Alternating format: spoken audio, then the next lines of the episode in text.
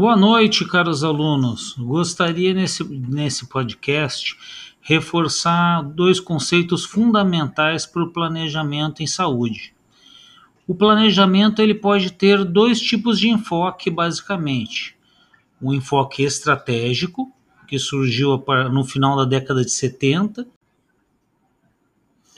um profundo questionamento do, do outro tipo de enfoque normativo. O enfoque normativo ele é rígido, ele, ele é um, tem um reducionismo economicista. Ele quer gerar econo, economia e são normas rígidas eh, baseadas em fatos políticos, econômicos e ideológicos, de certa, de certa forma inquestionáveis. Nesse contexto, a, a, nós podemos uh, caracterizar cada tipo de enfoque. O enfoque normativo, rígido, rigoroso, a, a planificação supõe um objeto e um sujeito independentes. O sujeito está colocado fora, acima da realidade, que é um sistema controlável. Tudo, tudo na realidade é controlável tudo que acontece no sistema de saúde é controlável. O indivíduo não faz parte desse, desse contexto. A, planifi a planificação procura conhecer a realidade através do diagnóstico. Orienta-se pela busca da verdade objetiva, científica. Só há um único diagnóstico. Não existe uma contextualização.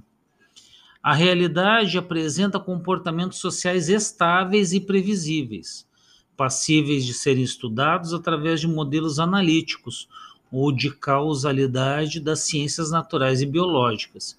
A realidade é objetiva.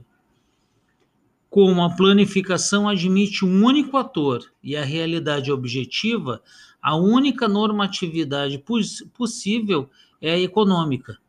O político é dado exógeno e uma mera restrição.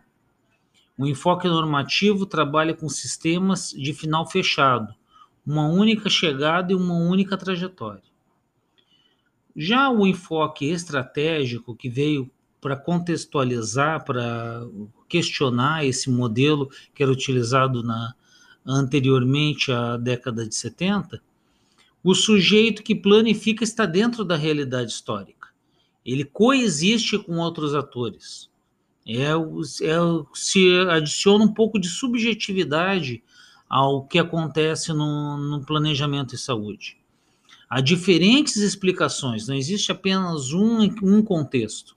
Situações ou diagnósticos condicionados pelo lugar que os atores ocupam nessa realidade. A realidade não é objetual, não é um objeto. Não se reduz à existência de comportamentos sociais estáveis a conduta social não é previsível através de modelos analíticos de ciências tradicionais. É um processo criativo, pouco estruturado. A previsão supõe um cálculo estratégico interativo, que admite várias probabilidades de conduta, simula como se fosse uma simulação humana. A normalidade econômica não é única.